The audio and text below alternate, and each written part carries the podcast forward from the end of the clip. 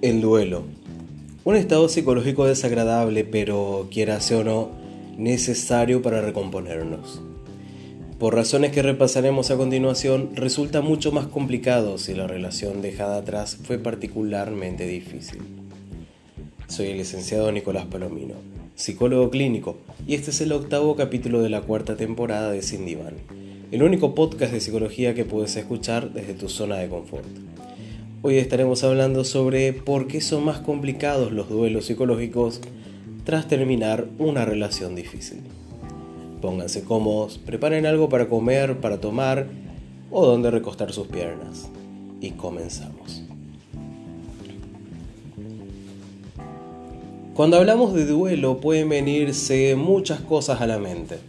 Desde alguien que está exigiendo una satisfacción, como diría Homero Simpson, hasta cuando alguien está pasando por un momento de crisis en el que ve que la vida no va a ser la misma, en el que ciertas cosas muy importantes han sido dejadas atrás. Pues bien, hoy nos estaremos ocupando enteramente de cómo se da el proceso de duelo en las personas que han dejado atrás una relación bastante complicada.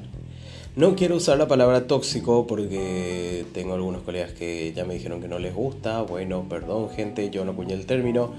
Pero les banco la idea, no les voy a mentir. Entonces, pasemos a ver lo que es una relación difícil.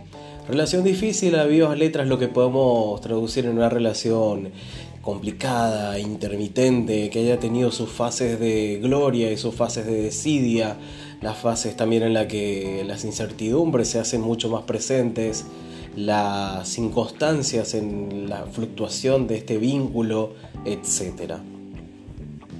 Si bien una de las características del duelo psicológico por el que pasan estas personas es por norma general la sensación de que aquello que se vivió con la otra persona es una historia inconclusa, nosotros tenemos que comprender que esto no es así y mucho mejor dicho, no conviene que se perciba de, este de esta manera. ¿Por qué? Porque si siempre estamos buscando el final que nos hubiese gustado, el final que hubiésemos querido, nunca vamos a estar dándole una conclusión real a esta relación.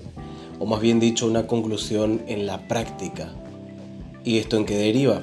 En muchas más frustraciones, porque nunca vas a tener el resultado que quisiste en sí.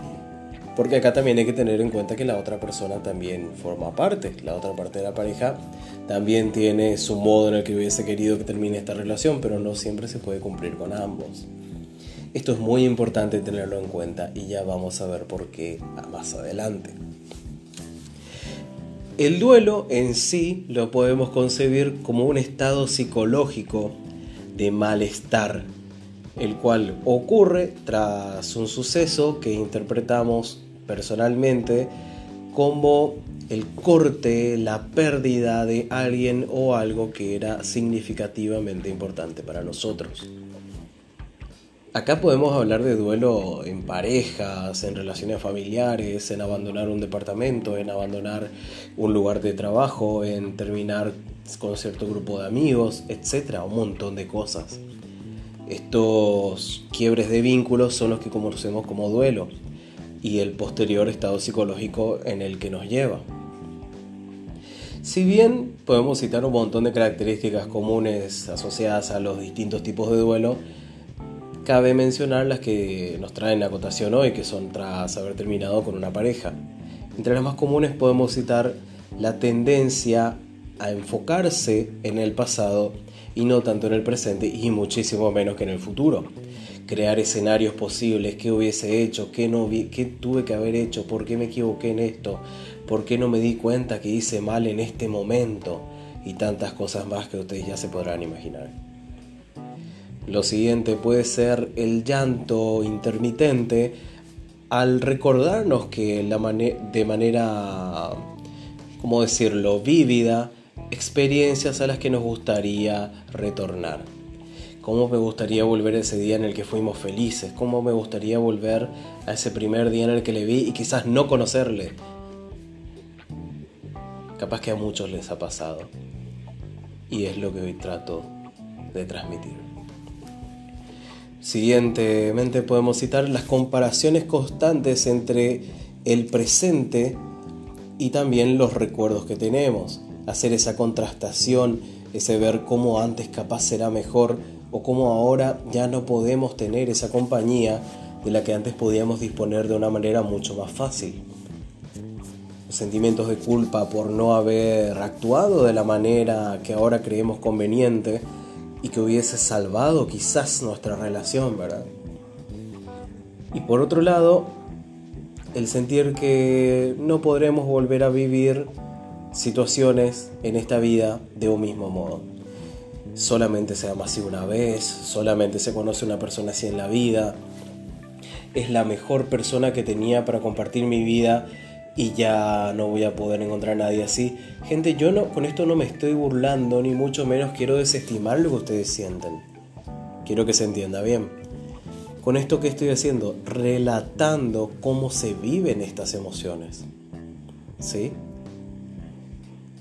Y tenés razón, no vas a volver a encontrar una persona igual, pero eso no es necesariamente malo.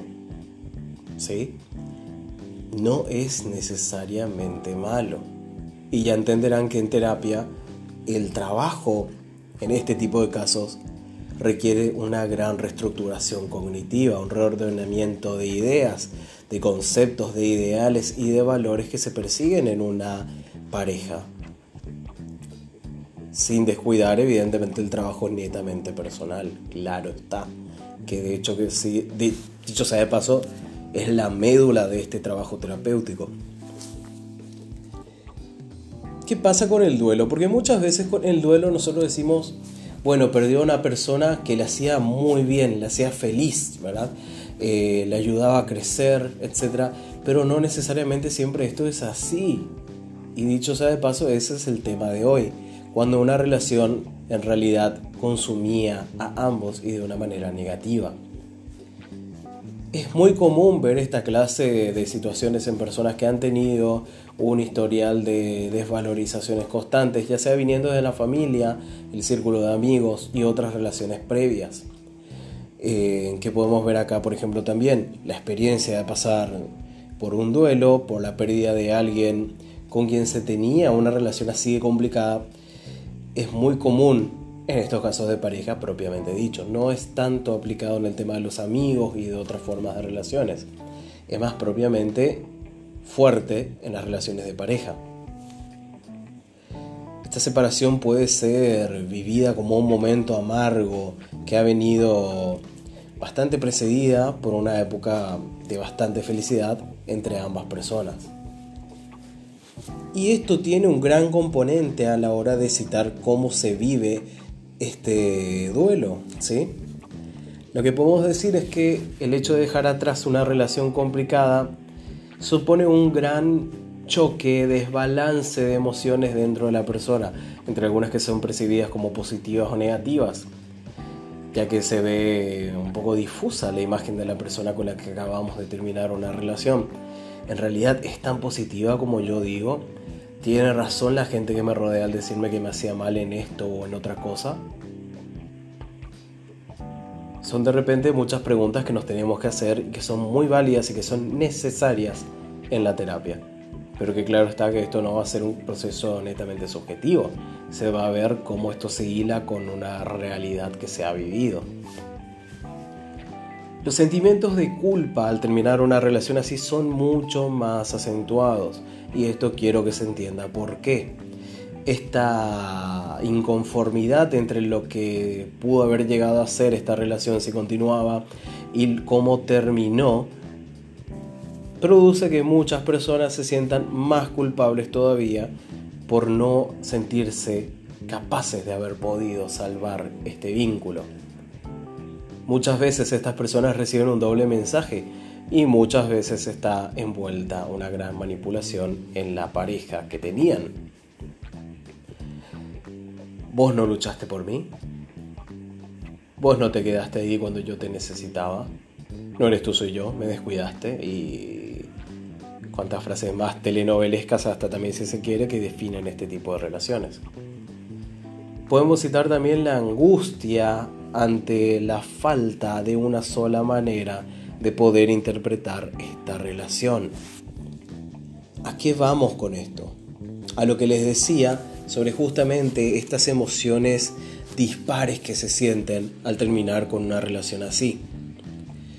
Existe la mayor parte del tiempo gran confrontación entre los intereses de ambas personas que componían esta pareja y también quienes los rodean que ven una realidad quizás muy distinta a la que ellos veían cuando estaban juntos. Se hace más que complicado tener una gran seguridad acerca de que la versión que tenemos de los hechos es la adecuada. Es normal al enamorarse, al estar bajo ese hechizo, digamos, ante ese apego tan consolidado, que pensemos que la persona que teníamos al lado era la octava maravilla del mundo. Y no digo que esté mal y lo vuelvo a repetir, es común, es normal que esto suceda, pero muchas veces cuando no sabemos cómo manejar este vínculo, este apego, terminamos endiosando la figura de la persona que tenemos al lado y no logramos ver los, los defectos o si existen y los vemos, los desestimamos. Y esa es una de las peores cosas que podemos hacer. A la larga, mientras que transita el duelo, nosotros empezamos a ver cosas que antes no veíamos. Y es totalmente necesario. Y es ahí donde se, se, se hace difusa la imagen que teníamos de esta persona. ¿Es en realidad un héroe o un villano? ¿En realidad me hizo bien? ¿En realidad me hizo mal? En realidad todo este tiempo yo no me di cuenta de lo que era en realidad y... o no lo quise ver. Ahí es cuando la persona que está atravesando la terapia después de este medio de este proceso de duelo se da cuenta de que su propia percepción no es del todo fiable, porque pudo haber estado más que nada basada en una ilusión y, no, y no en un juicio por lo menos un poco más objetivo de lo que era la realidad. Es por eso que el trabajo terapéutico en este tipo de relaciones es clave, porque más allá de todo lo que ya les dije, de un trabajo cognitivo, de un trabajo emocional, un trabajo individual, tenemos que aprender a ver también las señales de alarma para que este tipo de vínculos no nos vuelvan a agarrar por sorpresa sino que ya sepamos qué, es, qué hacer y cómo huir, si vale el término, de esta clase de vínculos. Poder tomar acciones con uno mismo, poder discernir cuando una relación va para mal o cuando una relación va para bien. Estos doble mensajes, estas manipulaciones, eh, las prohibiciones que nada tienen que hacer dentro de una relación, etcétera todo este tipo de actitudes, todo este bagaje de comportamientos son juzgados, mejor dicho, evaluados en una terapia psicológica. Y si este tema te dejó con ganas de más, te invito a que me escribas en arroba psicopalomino en Instagram, así como suena, con PS, arroba psicopalomino en Instagram, donde estoy subiendo todas las semanas contenido sobre terapia de pareja, terapia individual, consejería en sexología y muchas cosas más.